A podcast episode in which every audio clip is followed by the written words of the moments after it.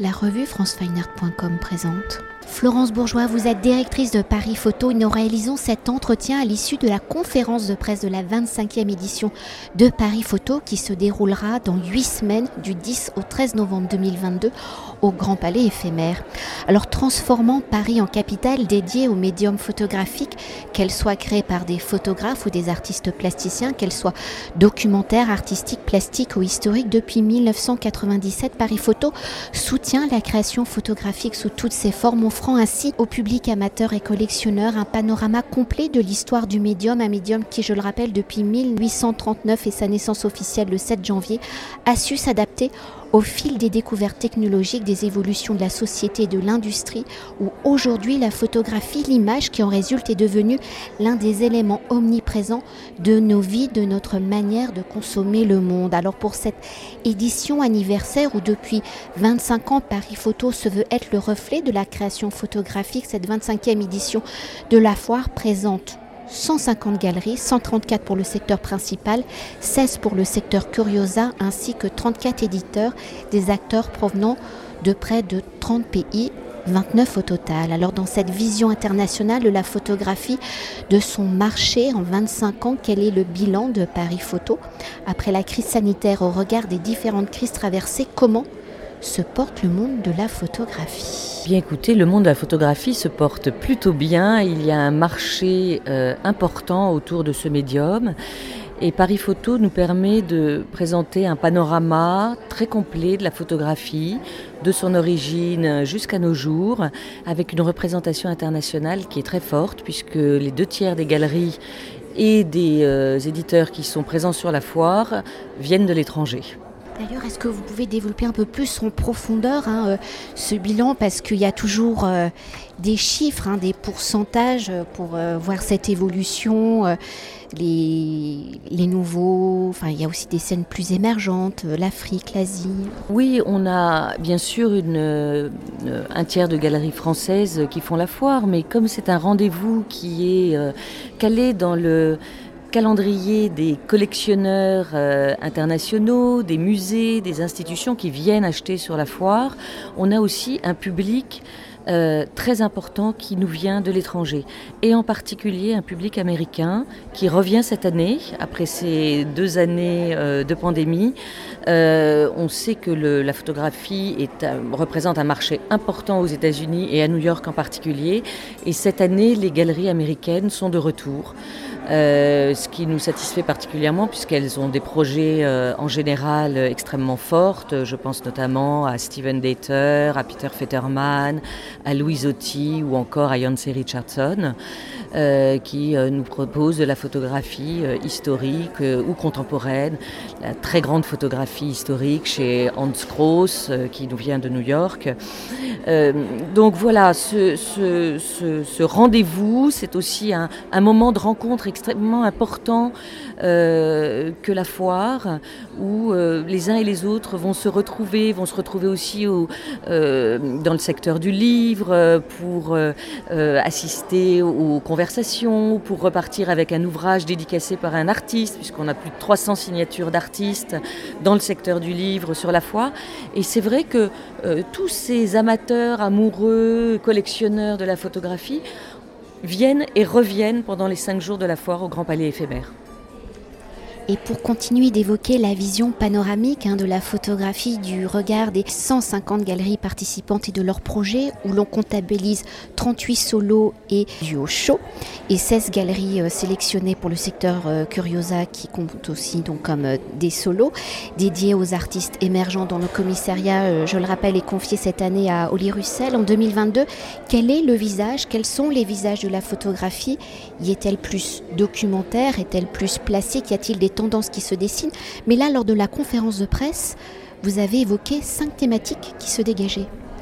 Oui, en effet, on a voulu faire un focus euh, sur euh, quelques-unes des grandes thématiques qui ne sont pas exclusives, bien sûr, mais qui sont euh, la représentation des scènes locales, que ce soit l'école des Zinski, la scène italienne, la scène d'Amérique latine, ou encore l'avant-garde d'Europe centrale, qui est très représentée sur la foire avec des vintage, photons ou encore ou encore la galerie Jeska.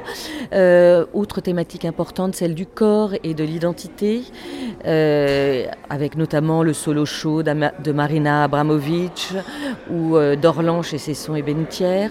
La thématique du documentaire et de la politique euh, j'ai notamment fait un focus sur euh, Boris Mikhailov chez Suzanne Taraziev euh, et sur l'artiste taïwanais Chang qui représente, qui nous donne à voir des, des, images de l'Ukraine, que ce soit il y a une dizaine d'années pour Boris Mikhailov ou au mois de mars pour Chang.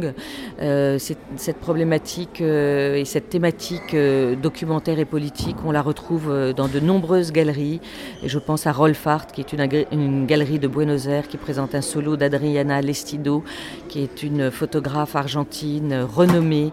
Euh, qui nous présente un projet extrêmement fort, euh, mais également Raymond Depardon chez RX, euh, ou encore Mariam Feroudzi, qui est une artiste iranienne, qui va photographier les photographies peintes dans les vestiges des bâtiments abandonnés dans son pays. Autre thématique importante, celle des mutations euh, écologiques, euh, bien sûr, et puis euh, également celle du travail sur le médium qui rendent chaque photographie unique. Donc la photographie, c'est parfois des éditions, mais ça peut être aussi des œuvres uniques. Et je pense notamment au solo de solo show de Georges Alberto Cadiche et Christian Berst, qui est un artiste cubain qui se livre à des photomontages et satire des normes bourgeoises et religieuses ou encore à Morvarid Chez Biguignon, qui est aussi une artiste iranienne qui met euh, quant à elle la performance euh, au cœur de son travail, ou encore Sébastien Bremer chez Edwin Hook, qui se livre à une pratique euh, pointilliste, compulsive, et qui rend là aussi chaque photographie unique. D'ailleurs, pour continuer d'évoquer ce point de la photographie unique, hein, de ce travail sur le médium entre le secteur général et le secteur curiosa, il y a ce fil conducteur hein, qui, bah, qui se dessine justement. Oui, parce que euh, maintenant les artistes pratiquent vraiment une euh, il travaille en fait le, support, donc il travaille le médium lui-même, et ce qui, euh, donc, euh, ce soit par des transformations chimiques, que ce soit par des ajouts de peinture, de tissu, de, par des collages, par des photomontages, et c'est vraiment très intéressant de voir que de nombreux artistes travaillent dans cette direction. Parce que nous l'évoquions il y a quelques années à ce même micro, Paris Photo n'est pas dédié à de la photographie euh, de photographes, hein, mais d'artistes, d'artistes plasticiens des artistes plasticiens et euh, des artistes qui ne portaient pas ce nom euh, à l'époque de Anna Atkins au 19e siècle. Donc tout un panorama de la photographie, le plus large possible, mais c'est vrai avec un choix des projets qui est opéré par un comité de sélection. Et donc euh, nous essayons de, traduire euh, des visions différentes des artistes dans le monde et de les porter sur la foire et de les donner à voir comme malheureusement nous n'avons pas euh, la possibilité d'évoquer toute la programmation hein, de cette 25e édition de Paris Photo et des partenariats de la foire, peut-être pour conclure notre entretien, est-ce qu'on peut s'attarder sur ce fameux parcours LX Paris Photo, un programme initié, je le rappelle, en 2018 où cette année le commissariat est confié à Federica Ciocchetti, j'espère que je ne fourche pas son nom, depuis donc 2018, quels sont les enjeux d'un tel programme au sein de la foire et au fil des années, comment avez-vous fait évoluer. Ce programme et en cinq ans avez-vous constaté une évolution sur la visibilité des femmes artistes, même au-delà de Paris Photo?